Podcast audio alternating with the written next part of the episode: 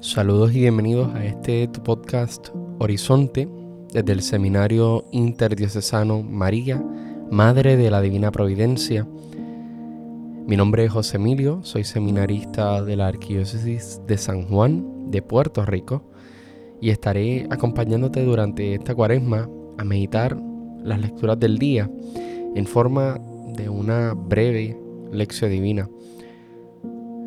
Para poder hacer oración, te sugiero que leas las lecturas del día previamente, ya sea por tu propia cuenta o porque asististe a misa, ya que aquí estaremos extendiendo ese momento de escucha de la palabra.